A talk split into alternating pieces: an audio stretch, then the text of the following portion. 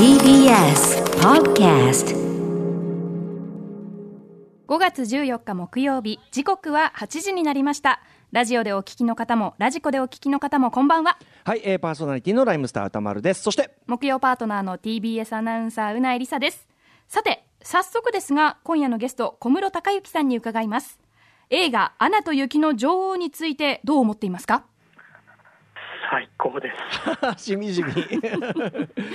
では音楽ライターの立場としても最高と言えますか？最高ですね。うん。ミュージカル映画としても最高ですか？なんていうか、最高ですね。えーとにかくあの最高という言葉しか出てこないということでね。うん。ということで。たまにやれて幸せです。ね、いやいやいやいや、ね、でもあの本当にね前からおっしゃってますからねこれね、えーはい実際今日はじゃあそのねどこがどうそんなに最高なのかじっくり聞かせていただこうかという特集でございます今夜の特集はこちら誰が何と言おうと「アナ雪」は最高のミュージカル映画だ特集。by 小室孝之さんよいしょ。一時期ね。2013年公開の1作目に続き去年11月に公開され世界的なヒットを記録したアニメーション映画「アナと雪の女王2」その DVD& ブルーレイが昨日発売されましたそれを記念して今夜はこの「アナと雪の女王」シリーズの魅力を楽曲面から読み解く特集を行います。解説してくれるのはかねてから「アナ雪は史上最高のミュージカル映画だ!」と絶賛してやまない音楽ライターの小室孝之さんです。レッド・イット・ゴーやイントゥ・ジ・アンノーンといった名曲たち。それが作中でどのように用いられどういった効果を生んでいるのか。今回は曲を細かく分析して分解しより専門的にえーお話を伺っていきます。はい、えー、ということで小室さんは7月30日えー「スター・ウォーズ」楽曲特集以来のご出演でございます。あの時も本当に目から鱗でございましてありがとうございました。ありがたいです。ははい。い。えー小室さんはクラシック専門のインターネットラジオオッターバのプレゼンターを務めるほか、えー昨日の6時台のゲスト、えー、凪良光隆さんの、えージャズ・ザ・ニュー・チャプター5と6に寄稿されるなどライターとしても精力的にそして幅広く活躍されております。改めてよろしくお願いしますよろしくお願いします。さあということで、えーこの後本編ではじっくりとね「花と雪の女王」えー楽曲を分析していただくわけですが、えーそもそも、まあ、これねあの小室さんがお越しゲストにあのお越しいただいた時に帰る前にいっぱいね雑談してる中で割と前から出てたんですよね。アナ雪最高だっていう話でね、えーじゃあ今度その話しましょうよなんつって、えーついに実現という感じなんですけど、えーアナ雪シリーズどんな点が小室さんからすると最高なんですか？あの一般にまず、アナ雪、まあ、特にミュージカル、音楽映画として見ると、ですね、うん。まあ、名曲の鶴瓶打ちというかね、うん。あの本当に外れがないというか、うんいうことがよく言われるんですけども、うんうん。実はそれがただ、えー歌として優れているというだけではなくて、うんうん。実はそこがすごくクラシック音楽的なですね、まあ、ライトモチーフ的と言ってもいいかもしれないですけど、すごく緻密な構成を持ってるんだっていうのに、えー気づいていただくと、より深く、えー楽しめるので、そこを知ると最高だなってそ。れぞれの曲がその個々でいいだけではなくてちゃんとあの相互で作用し合ってるという、ね、ことですかね。この間の「スター・ウォーズ」特集でもあったけど、はい。うんそして2になると、あの同様のことも言えるんですけども、さらに1がですね、ちょっとミュージカル映画としては一つ欠点を抱えてたんですね、実は。ほうそれを解消して、しかも同時に1をさらに分厚くさせてくれるようなですね音楽的な演出もあるので、その辺を今日は解説させていただきたいなと思っております。えーそのワンが抱えていたミュージカル映画としてのある難点というのもカバー、はいえーかなりシンプルな話なんですけどね。えーしつつ、しつつそのね、2を見ると、これ物語的にもそういう面はありましたけど、2を見るとさらに1も厚みが増すという、音楽的にもという、はいそうわあすごいな、これ、楽しみえー、だな。ワンが抱える難点気になりますね、もう。ね、一時期とにかく Into the Unknown 大声で歌いまくっていたうないさん、いやーもうね、そう、あの、アナ雪って、 Let It Go があまりにも、その子供でも歌いやすいし、もう全世代歌える、そのキャッチーな音楽として、 One の方が圧倒的に評価されちゃってるじゃないですか。はい。でも私、2見た時に映画館で泣いたんですよ。 Into the Unknown と、 Show Yourself の、うんうん特に Show Yourself のその映像込みで、うんうんもう圧倒的なあの映像と音楽うん。に、こう涙したんですけど、なんかこう、それがどうしてなのかっていうのを本当に自分の中でも、ただ感動したっていう言葉でしか伝えられなくて、うん。だから今日は本当に小室さんに、そのうん。なんか連続してる意味とか、うん。ぜひ伺いたいです。はい、頑張りたいと思います。多分ね、うないさんもその感覚ではキャッチしてるんだよね、感覚だけなんですよ。きっとねおそらくはね。ううんさあということで、えー、言ってみましょうかね、えー、といろいろ、まずあれですかね、ミュージカルとしての、ミそのミュージカル映画としてという話をされてましたけど、そもそもちょっと歴史的な部分とか、定義の部分とか、そういうあたりをまずは整理しておきましょうか。はい、えーまずですね、まあ、ミュージカル、ミュージカルって言いますけど、うんそもそもミュージカルって形容詞ですし、なんでっていう話もあるので、はあどのような経緯でミュージカルってものができたのかを、すごく簡単にですけども、お話しさせていただきたいと思います。はいで一番最初はですねやっぱり大元にたどると、まあ、いわゆるクラシックの方のオペラというものになるんですね。うん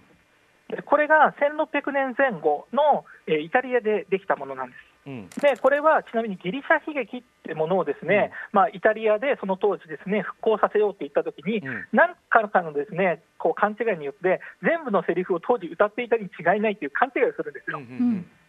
それによって、えー全部のセリフを歌うような、えーオペラという新しい、要するにギリシャ悲劇を復興するはずなのに、うんうんうん。それまでに存在したことなかった新しいジャンルができちゃったんです。勘違いしちゃった。はい。ちなみにその中に関わってたのは、えっと、ガリレオ・ガリレイのお父さんとかは、まさにそこに現場に行ったんですね。ガリレオのお父さん。はいなんてこともあります。で、ここでですね、実あの一つ皆さんにご紹介したいのが、よくですね、現代でもミュージカル嫌いの人って、うん。なんでセリフ歌うの、リアリティないし、嫌っていう人いるじゃないですか。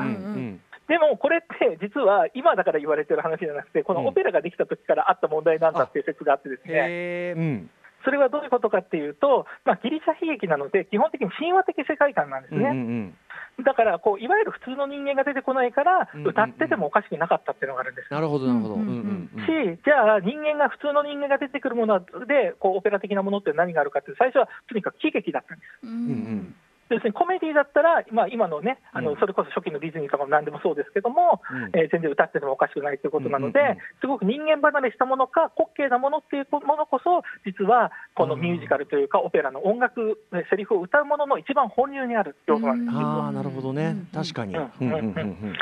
それが、まあえー最初、イタリアから世界各地に広がっていって、うん。しかもそれがですねその後、19世紀半ばのフランスで、まあ、要するにオペラの軽い版として、まあ、当初はフランスだとおコミックオペラって言われたんですけども、うんうんまあ、後にオペレッタって呼ばれるですね、うんうん喜歌劇って訳されるようなものが出てきて、はいそのオペレッタが今度はアメリカに行って、アメリカで、まあ、いろんな要素ですね、他のあのそういった芸能系の対等芸能とか、そういうのもいろんなものが混じって生まれたのが、実はミュージカルなんです、それで。なるほど。うんうんうんで、その最初は実はミュージカルコメディって言ってたんですよね。あミュージカルコメディと言ってた。はい、音楽喜劇だと言ってたわけです。うんうんでも次第にですね、まあ、象徴的によく言われるのが、1927年に主演された消防とって作品ですね、映画化もされてますけど、うんあの辺はもう喜劇じゃなくて、もう大河ドラマのような、本当にずぶとい、あの太いですね人間ドラマを、えーミュージカルでやるようになったので、そうすると、うんうん。まあ、ミュージカルシアターとかですね、うんうん。音楽劇とかって、劇場とかって呼ぶようなことになって、うんうんうん。そうすると、まあ、コメディもいろんなものもあるから、単にミュージカルと、形容詞だけ残ったっていう経緯なんです。なるほどね。冷静に考えると改めて考えてみたことなかったけどなんで形容詞がジャンルの名前なんだっておかしいなっていうことだけどそういう流れがあったんですね。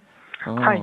で、まあ、そういうふうにできたミュージカルですけど、じゃあ、いわゆるクラシックのオペラと何が違うのかっていうのが、実はこれ、厳密な定義は難しくて、それはなぜかっていうと、オペラにもミュージカルにもさまざまなスタイルがあるので、うんうん一概にこういう、例えば、えー芝居が挟むとか、そういうオペラもあるので、一概に言えないんですね。うんうんなので、これをですね、あの私は、まあ、ミュージカル研究している人の、ね、研究所から引用する形ですけど、何が違うかっていうと、オペラはとにかく作曲家がダントツで一番偉いんですよ。うんうん。うんうん。だから作曲家が、まあ、いわゆる有名なクラシックの作曲家ですね、うんが中心となって作ったジャンルで、ミュージカルの方は、うん。作曲家、演出家、あるいは振付家とか、うん。まあ、プロデューサーとかが、ある意味平等なんです、本来は。うんうん要するに音楽も、要要するに舞台を構成する一一つに過ぎないのが本来は、そこが圧倒的にオペラと違っていてっていうところなんですよね。もっと総合芸術的であるというか。はい。なので、オペラって基本的に演劇の文脈で語られないんですよ。でも、ミュージカルは演劇の文脈から入ってきたり語られるっていうのはまさにその差なんですよね。あとやっぱビジュアル的な要素っていうのをやっぱ強く感じますもんね。踊ったりとかっていう要素とか、そうオペラにそういうのがないわけではないんですけれども、やっぱり明らかに物語を語る力になっているのはミュージカル側の方なんですよ。なるほどね。なるほどなるほど。うん。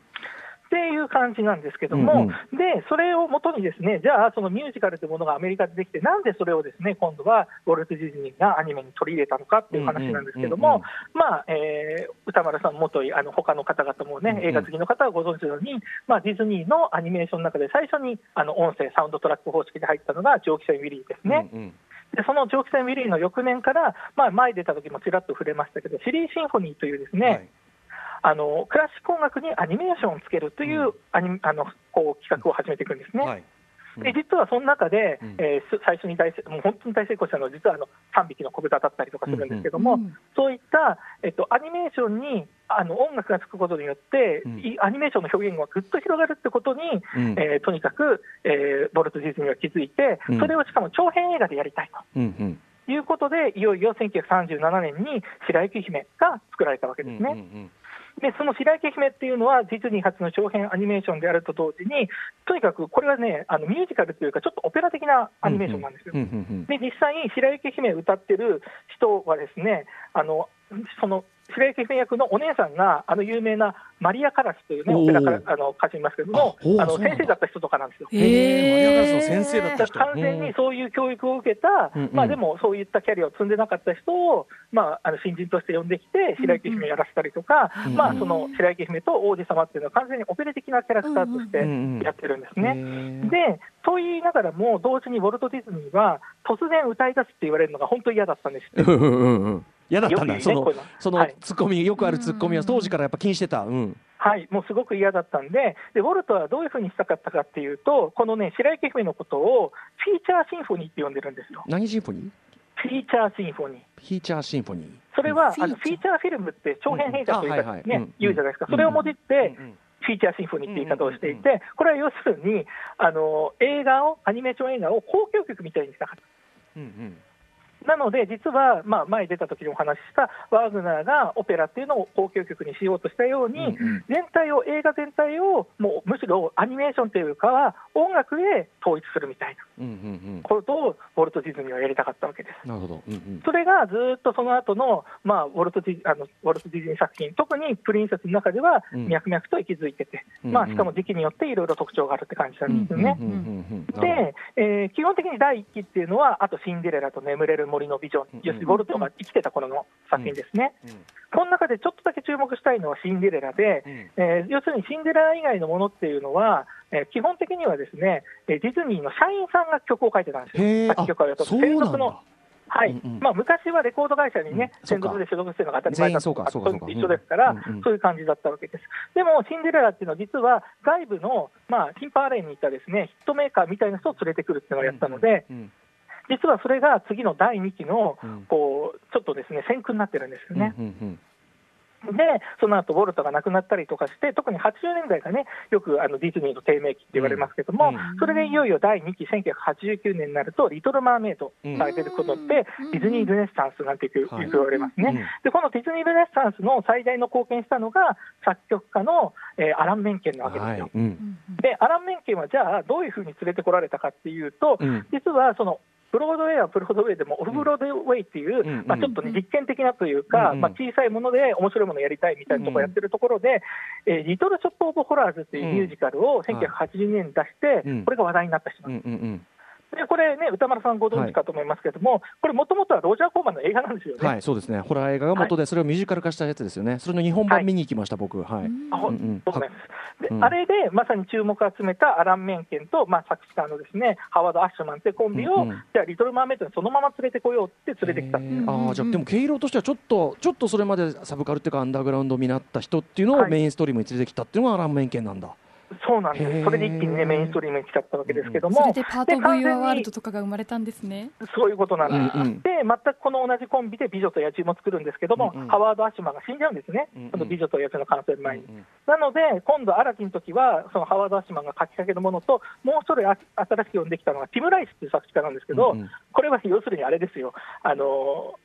ロイド・ウェッパーと組んでた作詞家ですよ、うん。リーザ・スライス・スーパースターとか。うんうんうんだから完全に作曲家も作詞家も、基本的にはミュージカルの世界で新作、しかも一番新しいところで成功した人を呼んでくる。っていうのを、この第2期でやって成功するんですね。なるほど。うんうん。でそれの唯一の例外が、まあ、プリンセスに限定するとムーランなんですよね。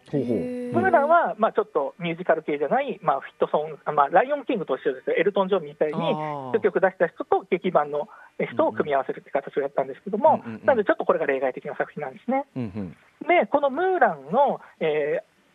作った翌年に、実は1999年なんですけども、ここで初めてディズニープリンスっていうのが公式な概念として出てくるんですよ。あ、それまではそういうあれくくりをしてなかまあったんだ。言われてたかもしれない、うん言われてたんでしょうけども、要するに商品として展開するのがそこからなんですね実はこの20年ちょっとぐらいの話なんです。うんうんでこの後まさにこういうのが公式で出ると、誰が入って誰が入んないのかっていうのがまた問ああ題になっりましてたね、なんかムーランあんま入ってなかった気がします。はい、でも今はちゃんと入ってます。うんうんはい、で、またその後10年ぐらい空いて、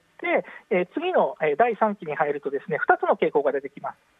それが何かっていうと、うん。ピクサー寄りのものとディズニー本流のものですね、うんうん。ピクサー寄りのものっていうのが、プリンセスと魔法のキスとメリダと恐ろしの森、うんうん。まあ、簡単に言うと、ジョン・ラセターの色が入ってるかどうかってことですね。でそれに対してあのディズニー本流の方はラプンツェルとかモアナなんですね。うんうん。ラプンツェルはさっき言ったアラン・メンケン、そしてモアナの方はですね、 In the Heights、そしてハミルトンですよ、ラップを使ったミュージカルはいうん。の、あの成功したリンマニュエル・ミランダを起用するという形になっていて、えーこれの流れをまさに汲むのがアナと雪の女王なんですね。うんうんまさに話題となった作品、えーこのアナ雪の場合はですね、 Avenue Q と Book of Mormon っていう2つの作品が話題になったロペスさん、まあ、ロペス夫妻で呼んできたわけですけども、起用して、でこれが、えーいよいよですね、あのアナ雪につながっていくっていう感じになっていきます。はい、なるほど。はいということで、ぐぐっとね、えー、とそのミュージカルの成り立ちから、えー、とディズニーミュージカルの、ね、この歴史、えー凝縮して教えていただきましたけども、といったあたりで、じゃあ、その、えーアナと雪の女王、えーどんなあたりが最高なのかといったあたりを楽曲ごとに、えー分析していただきます。よろしくお願いします。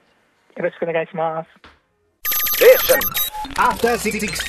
す。時刻は8時17分です。TBS ラジオをキーステーションに生放送でお送りしていますアフターシックスジャンクション。この時間は聞けば世界がちょっと変わるといいなな特集コーナービヨンドザカルチャーをお送りしております。はい、えー今夜は誰が何と言おうと、アナ雪は最高のミュージカル映画だ特集、ゲストは音楽ライターの小室孝之さんです。引き続きよろしくお願いします。よろしくお願いしよます。ろしくお願いします、それではここから、えー前後編に分けてアナと雪の女王の1と2それぞれの楽曲を分析してもらいます。はい、えーということで早速前半部です。2013年公開の1作目「アナと雪の女王」から解説していただきましょう。ただ名曲を並べただけじゃない。楽曲ごとの関連性を読み解く。さあということで、はい、レディゴーがね今後ろで流れ出しております、えーまずはうないさんから「アナと雪の女王」作品紹介お願いします。はい、えーアナと雪の女王はハンス・クリスチャン・アンデルセンの童話「雪の女王」から着想を得た2013年公開の作品ですあらすじは王家の姉妹エルサとアナ。触れたものをすべて凍らせてしまう禁断の力を隠し続けてきた姉エルサはその力を制御できずに王国を冬にしてしまう。雪や氷から大切な姉と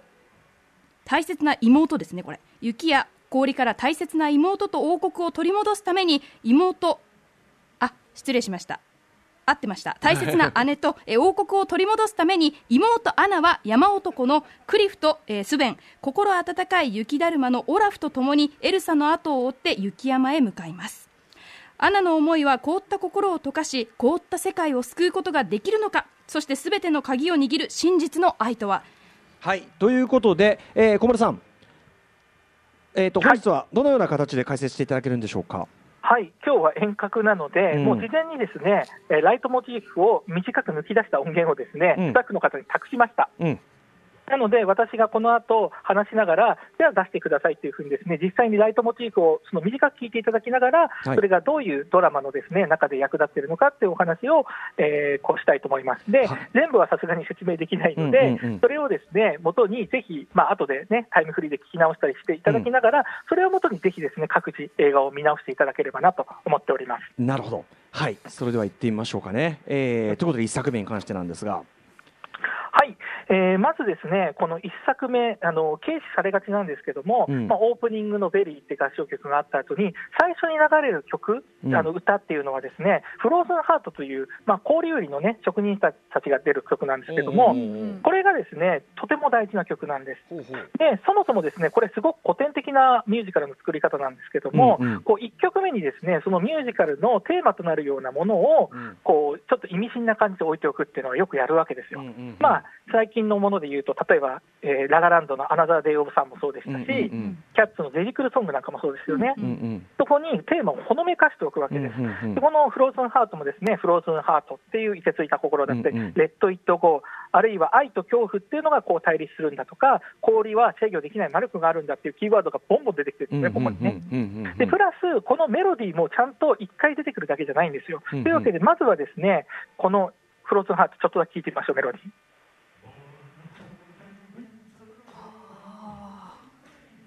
これかでね、今まさにうないさんがあのあこれかって言ってくださった通りですね、うんうんうんあんまりこう印象に他の曲に比べると残ってない感じなんですよ。うんうんうんでも実はこの曲って、その後、まあ数分した後にですね、えー実は戴冠式の日の曲のメロディーもこれと一緒なんです。ほうそうだっけ？というわけで、これ、聴き比べてみましょう。はい、このタラーン、タラーンっていうのが分かりやすいですよね、うんうんうん特にね。ここも一緒ですね。こういうふうなことに気づくと、戴冠式の日もただめでたい日じゃないんだなってことが分かったりするんですよね。ああなるほど。ちょっとうん。不穏なというかその最初に提っていうのが示されたような、うん。全く曲調には出てないんですけども、そのメロディーがどこから来たることを知るとうん考えさせられるとかっていうような感じですね、うんうん実はこれ聞いていただいて分かるように、スター・ウォーズなんかでもよっぽど読み解きが難しいんですよ、音楽的な。ああなるほどなるほど。へえ、うんっていうのが、えー一つポイントにこの後なってきます。うんうんうんで、まあ、こういう形で入って、ですね要するに簡単に言うと、このフローズンハートをどういうふうにあの向き合うかって話なわけですよね。うんうんあこのアナと雪の女王1は。うんうんで、第一幕っていうのは、まあ、エルサ視点でいうと、社会のために自分の欠点を隠隠すことで、うん。えー逆に第2幕、レッド・イット・ゴー以降になると、うんうん。個人のために自分の欠点を隠さないってことになって、うんうん。でもこれ、対極なようでいて、実はどちらもコミュニケーションを拒絶してるってことは変わらないんですよね。うんうんうん。でそれが最終的に、まあ、姉妹、まあ、姉妹だけじゃなくて個人と社会っていうものが、おお共に思いやることで、社会と個人を両立されさせて、うん。最後、ハッピーエンドっていう形になって、それによって、フローズンハート、閉じてた扉、門ってものが開かれる、愛によってっていうのが、このフあのアナ雪のファンのストーリーなんですよね。うん。でそれを読み解く上で、やっぱりキーとなるのは、レッド・イット・ゴーなんです。うん。うんうん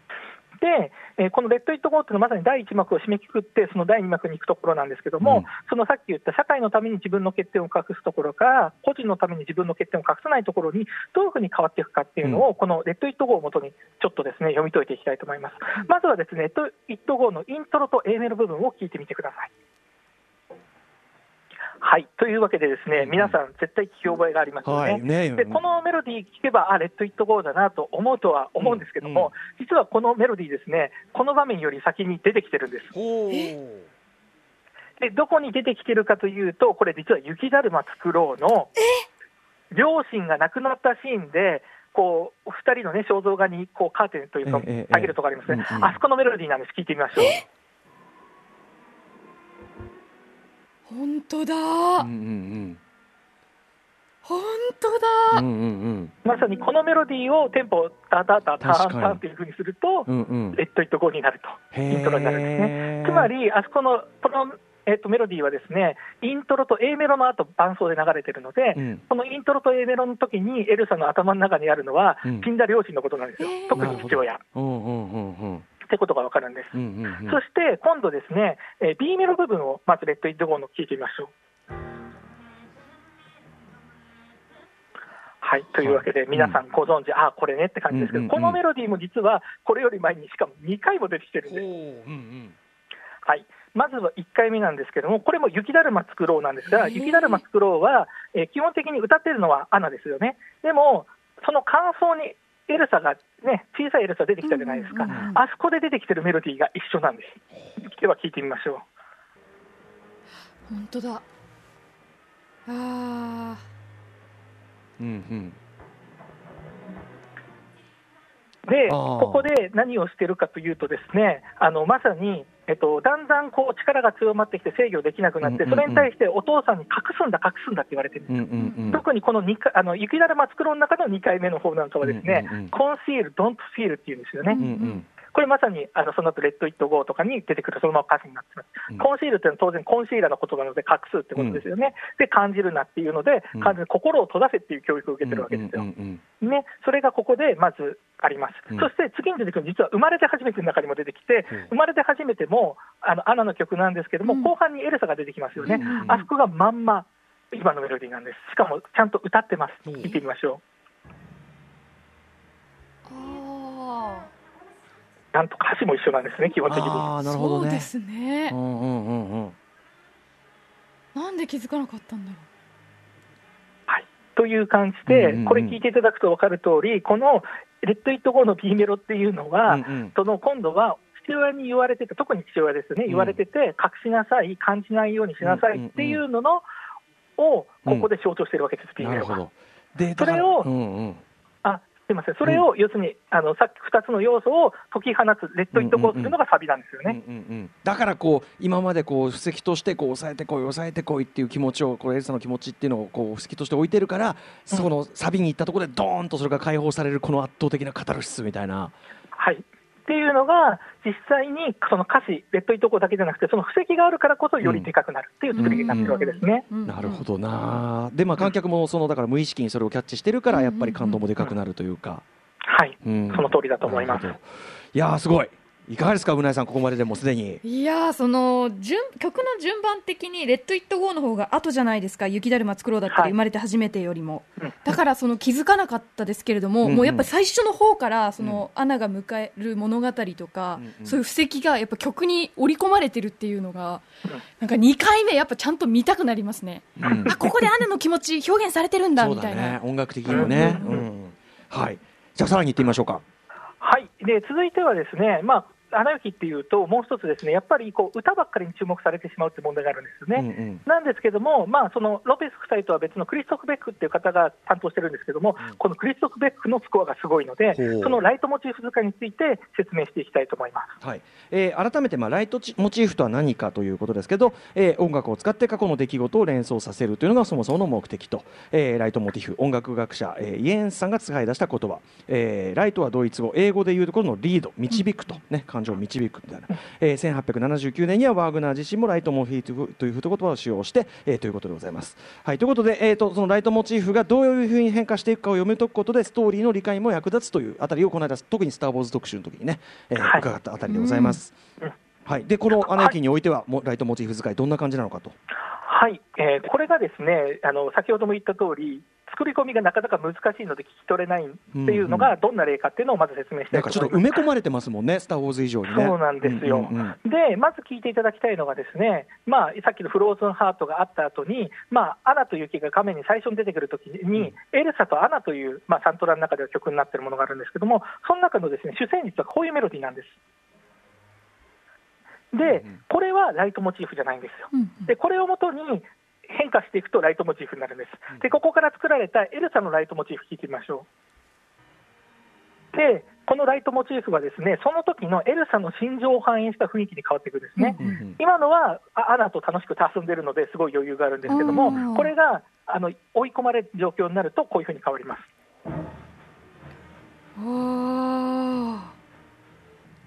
本当だでこのメロディーがですねおそらくあのアナ雪1で少なくとも言うと一番登場するメロディーですね。ああそうなんですか。やっぱエエルサの精神状態が危ないぞっていうのがやっぱりメインの引っ張っていくことだから、し別に危なくない時には危なくない感じで出るので。うんうん。うんでもなんか元のライトモチーフもちょっとだけ不安な感じしますよねなんか。そうですね、それはやっぱり魔法の怪しい感じっていうのを反映してるんだと思います。っていうのがこう、それこそその後の第1幕で、こう体感式の日で追い込まれる時とかにこのメロディーが鳴りまくるんで、うんうんうんぜひあの各自見ていただければと思います。なるほど、うんそして先ほどと同じメロディーを変装して別のメロディーからですね今度は姉妹の思いやりのモチーフとでも呼べるようなメロディーが出てきます。ちょっと高音の方の弦楽器をちょっと聞いてみてください。いろんなメロディーになってるんですけど、うんうん。上の「レドミシ」っていうメロディーなんですね。うん。でこれは実はその後何回か、これは回数は多くないんですけど、重要な場面で出てきて、例えば、えークライマックスで、えーアナがですね身を挺してエルサをね、あのあの悪役から守るっていうシーンがありますね、はい。うん。あそこのシーンでこれ、この音楽が流れるんうです、んこれが分かりづらいんですけど、ミレソドシファラみたいな感じにですね、さっきのメロディーを変装したものが出てくる、はあこういう感じなので、とにかくスター・ウォーズより聞き取りづらいんです。い。や確かに「スター・ウォーズ」より圧倒的に難しい、でしかもですねこのメロディーをさらに作曲上のこう変装を加えていくと、実は別のメロディーもできるんです。よ。でそれをですねちょっと鍵盤弾きながら説明した音声、事前に作っておきましたので、うん。お聞きください。うー。なるほど。いやー。二人の曲なんだ。これはどうどういう順番で考えてるんですかね作り手は。えーこれはですねロペスのロペス夫妻の歌曲が先にあるんです、歌は。うんうんうん。で、クリストフ・ベックはですねその歌からあの劇版の音楽を作ってたんだって言ってるんですよね。ってことは雪だるま作ろうが先にあって。はい。うんうんそういったものを関連させながら、いろんな読み方ができる豊かなスコアを書いてる、うん。これがですね、まあ本当にアナ雪のワンの頃からとても見事なわけなんですね。そのあの提示された楽曲見せ場を作っていくような楽曲から分解して、うんうん。その的確なそのところに配していく分解したりそのひっくり返していろんな形で配していくっていうそのクリスト、ね、ベックさんのその仕事がすごいですねやっぱね。本当に見事な素晴らしい作曲家だと思います。へで、ここまで解説して、ですねじゃあ、それが今のはね、1幕の終わりのとこまでですから、基本的に、ーうん。まあね、3幕でそれがどう展開してくるのかっていう話もあるんですけども、うん。さっき言った1の根本的な欠点がありまして、ほうほこれね、3幕にあのソングがないんですよ。あ三幕は歌があんまない。要するに、 Vuelieっていう合唱曲がね、あの感動的なシーンでうん、なりますけども、いわゆる主要キャラクターが歌うナンバーがないんですよ、なので、3幕になるともう完全にミュージカルではないんです。あなるほどなるほどじゃあミュージカルとしてはそこはちょっと難点の部分っていうことだ。そうなんです。だから結局、その実際に舞台化もしましたけどっていうと、まあ、あの3幕以外もそうですけども、うん。いっぱい曲を追加することになったわけですね。なるほどね。なるほどね。曲がないから。はい、だから特に3幕なんかは、まあね、それだけだとどうにもならないわけですから、うんうんうん。っていうところでいくと、実は2はそこがバランスよく配されてて、しかもその3幕に当たる部分に、エルサとアナのものすごい泣き曲、対曲が入ってるっていうことで、うんうんうん明らかにそのミュージカルとして改善されてるってことが分かるんですよね。へえばブラッシュアップされてるわけだ2はしっかり。うんうんはい。ということで、えーここまで音楽ライターの小室孝之さんに「アナと雪の女王」音楽的な解説1作目まずはしていただきました、えーそれでは後半いってみましょザ・ボイスの正体をめぐる「アナ雪2」楽曲分析。ううないさんなかなか なかなかの再現度じゃないですかこれは。本当ですか？気合ってたかな？はいということでまずはうないさん「えーアナと雪の女王2」のあらすじ紹介からお願いします。はい、えーかつて真実の愛によって姉妹の絆を取り戻したエルサとアナ。3年の歳月が過ぎアレンデール王国の女王となったエルサはアナクリストフそしてオラフと共に幸せな日々を過ごしていました。しかしエルサにしか聞こえない不思議な歌声「あーあーあーあー」に導かれ姉妹はクリストフとオラフを伴いアレンデール王国を離れて未知なる世界へ。それはエルサの魔法の力の秘密を解き明かす驚くべき旅の始まりでした。はい。ということでねこの本当に後ろに流れてる「あーあーあー」がもう全編にわたってこううんキーっていうかこれに引っ張られるようにして、えーどんどん動いていく話っていうことですけどね。はい、はいといったあたりでぜひ、えーこの2の解説をお願いします。はい、今お話しいただいた通りですね、パッと聞いた、このパッと見た感じは、この不思議な歌声、まあ、これ、英語のね、例えば、方の歌詞の歌詞カードにと、ザ・ボイスっていう名前になってるんですけども、うん。このザ・ボイスっていうのが、まあ、焦点の一つではあるんですけども、実はこう物語を読み解く一番大事なキーワードは、the next right thing だと思うんですよ。あ next right thing っていうね、えっとはい。あれですね、えっとアナが歌う曲、3幕にまさに歌う、うん。まあ、実質的な最後のナンバーですよ。うんうんうん。ね、その後ってことで、で、これをどういうふうな意味かっていうと、その自分の知らない未知の他者、まあ、アンノーンですよね、うんうんに思いをどれぐらい馳せられるのかっていうのがテーマであり、うんうん。それに対して最善の方法がわからないから何もしないのではなくて、うんうん。何か行動を起こすべきうんうんというのがですね、うんまあ、テーマっていうか、一番根幹にあるのかなと個人的には思っていますしそれを楽曲を通してもちゃんと描かれてるっていうのを、この後ご説明したいと思い歌ます。詞上も歌われてることだけではなく楽曲でもそれが表現されてる。はい。で、まずはですね、ライトモチーフについてもちらっと触れておくと、先ほど言ったエルサのライトモチーフは、今は書けませんけど、いっぱい出てきます、2でも。なので、これもぜひあの覚えて聞いてみてください。うんうんうんそしてですね、この、えー2独自のライトモチーフとして、やっぱりご紹介しなきゃいけないのが、4つの精霊に対応したライトモチーフなんですよ。うんうんで、まあ、一番わかりやすいものとして、まずはですね、えー地の精霊ですね、アースジャイアントはこんな感じです。はい。まあ、このメロディーの動きっていうよりかは特徴的な民族楽器ですね、の響きが印象的なんですけどうも、はい、で実はでもここでですね、まあ、最初は隣り合った音に行って、そこからちょっと離れた音に飛ぶっていう順番になってるんですね、音の動きとしては。でそれを実は他の精霊でも統一してるんです。例えば、えー風の精霊、ゲールはこんな感じです。うんうんそして火の精霊ですね、あのサラマンダーのあの可愛い子ちゃん。うんうんはいこれは上下逆さまになっていて、さっきは下降形だったのがあ、えー上に上がっていく形になってるんですけども、似たようなお音の動きで統一されてるんですね。そして最も重要なのが水の精霊、ノックのライトモチーフなんですけども、ちょっとまず聞いてみましょう。このあのライトモチーフはですね、えー他の精霊よりも重要な扱いを受けてるんですよ。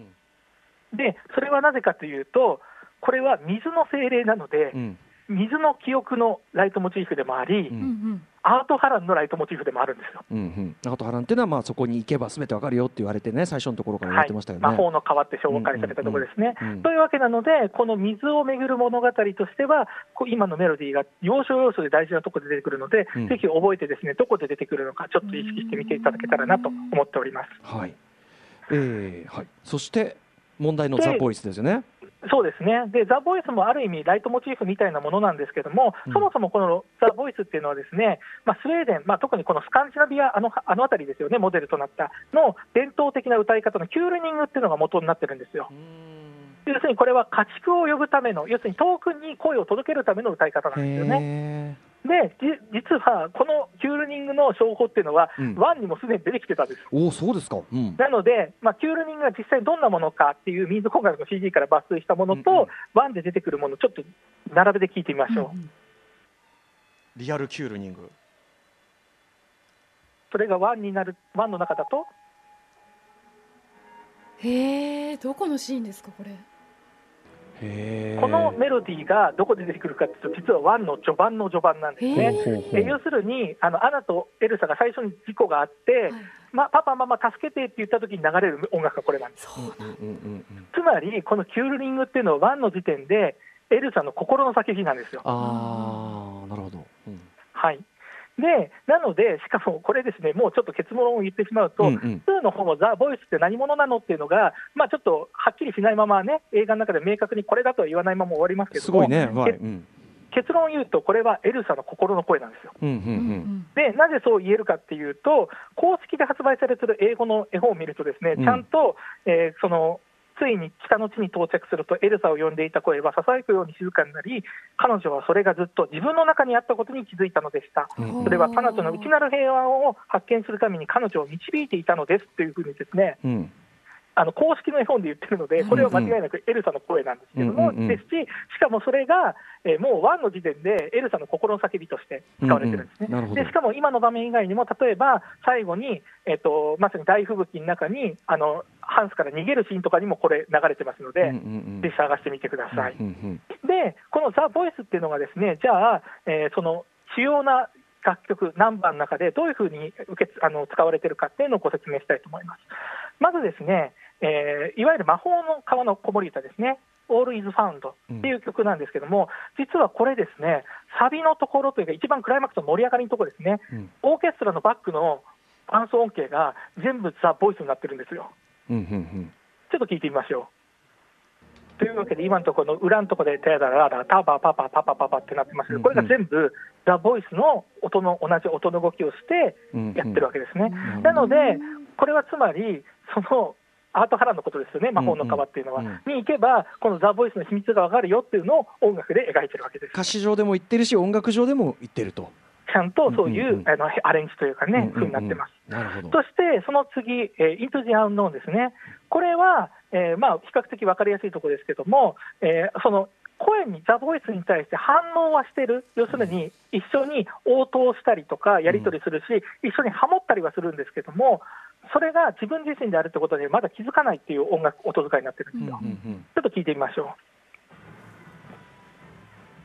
はい、というわけで、ですね要するにかずっと2人いるんです、だから要するにエルサともう1人っていう形になってるんですね。うんうんうんうんところがこれが、ショー・ユア・セルフっていうね、3幕のまさにエルサのクライマックスになると、うん最終的に一つ、要するに一人になって、このザ・ボイスを歌うんですよ。うん聞いてみましょう。最後ですね。うん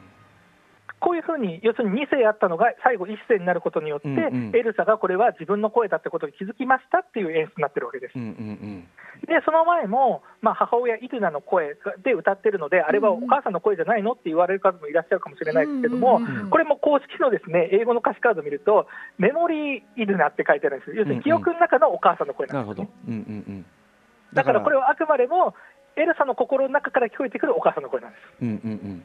というわけで、まあ、いろんな角度から見て、最終的にザ・ボイスっていうのは自分自身であるってことを発見して、それによって、本当に自分の内なる声に正直になりましょうっていうのが、ここまでの、えー、音楽の使われ方なわけですよね。うんうん、なるほど、はい、でしかもその内なる声になぜ大事かっていうと、それっていうのは日常生活で感じる違和感のことなんですよね、比喩なんですよね。別に何かこれって、ね、ちょっとこれって本当はパワハラじゃないのっておかしいんじゃないのとか思っても、見ないふりすることでできるじゃないですか。ね、でもそれに対して、ベストなことは分かんないかもしれないけども、 next right thing、次善の策でちゃんと行動しようよっていうのが、一番の肝なわけですよ。うんうんねあのエルサはねその1作目で社会と適合は一見したけどもそれってだからねその要するに彼女が抑えた状態でならいられるけどだからそのあそこですごく幸せに暮らしてますって彼女でもずっとそのなんか居心地の悪さを感じている感じだったけどまさにそれはその自分の本当にはどうしたいんだっていうところがまだ分かっていなかったっていうところですかね。それが最後に行き場所というかねそれを見つける。そして、えー、あなたたちはあなたたちでそのエルサの生き方っていうのを認めるということですもんね。はいその通りでございます。うんうんうん、で、そのやっぱりその結論として、てか実際の行動の提案ですよね、うんうん、ネクストライright thing をしましょうっていうのが、この映画の最終的なメッセージなわけですよ。うんうん、じゃあ、その私にできることって翻訳されてますけども、これが映画の中でどういうふうな形になっているかというと、ですねまず歌の前にですね、えー、最初の方の序盤ですね、要するに街の中からみんなが、えー、とか要するに城というかね、アレンデルから追い出されるシーンがあるじゃないですか、精霊が来て。うん。でそこで、まあ、トロールのパピーが来ると、パピーのセリフの中に next right thing っていうのがそこでまず出てくるんですよね。うんうんそれによってそういう形でまずセリフで出して伏線を張っていって、その後魔法の森に入った後に、まあ、中の人と会話する中で、えー、そこでもですね next right thing って単語が出てきて、しかもそこはすでにメロディーの予告があるんです。ちょっとこれ聞いてみましょう。という感じで、まあ、最初、言葉だけ出して、今度はメロディーを予告してっていうふうに、丁寧にこう少しずつ最終的なクライマックスに向けて準備するという構成になっています。で、それを踏まえて、ですねこのじゃあ、肝心の next right thing っていう曲なんですけど、これ、一番ポイントは、そのまさに the next right thing、まあ、 do the next right thing ですよね、歌詞の中で言うと、そこにどんなメロディーが当て振られているのかが大事なんです。聞いてみましょう。はい、こういうメロディーが当て振られてますけど、実はこれもただ歌詞にメロディーつけたんじゃなくて、他のメロディーを変奏してやっぱりできたものなんですね、これも説明の素材作ってありますので、お願いします。うわ。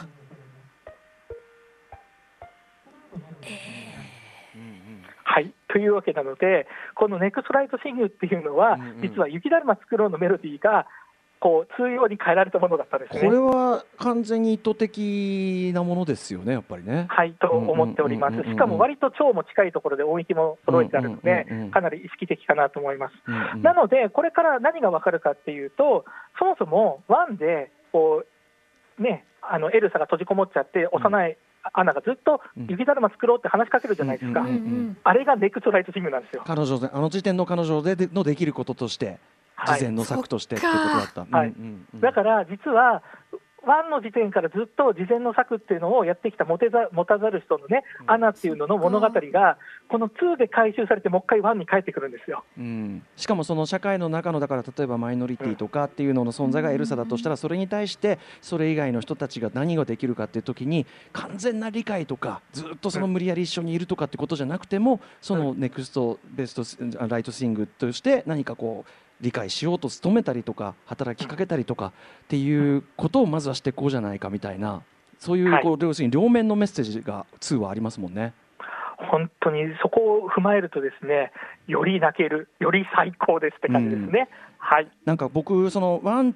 アナと雪の女王はやっぱ2ができること出たことでよりこうなんかこう完全な感じなんていうかなでちゃんと完成したって感じがもともとしてはしたんだけど、はい、やっぱ今日の小室さんの解説でより音楽的にももうその保管度が高まってる感じっていうか。うそもそもディズニーの続編でスピンオフっぽくないものでちゃんとここまでできたものってやっぱ珍しいんですよね、そもそもね。うんうんうんうんそういう意味でも貴重な一作がこの「アナ雪2」じゃないかなと思います一作目の作り手がしかもあれだけの人気を得たね完成度の高い作品にでもちょっと何かそのこれだと不備があるんじゃないかってちゃんと考え尽くしたってことですもんね。本当そうなんです。信じがたいほどすごいことですよね。うん。どうですか、うなぎさん。なんかその作品だけでもそのアンナとエルサの兄弟愛って伝わってきたんですけど、うん。もう楽曲にこれだけふんだんに盛り込まれてるからこそ、うん。そのそれこそ感覚的に伝わってきたんだなっていうのをもうすごい今ちょっとなんか涙出てきそうです本当に、ね。雪だるま作ろうってそんな大事な曲だったんだっていう。うん。そうなんです、うん。はい。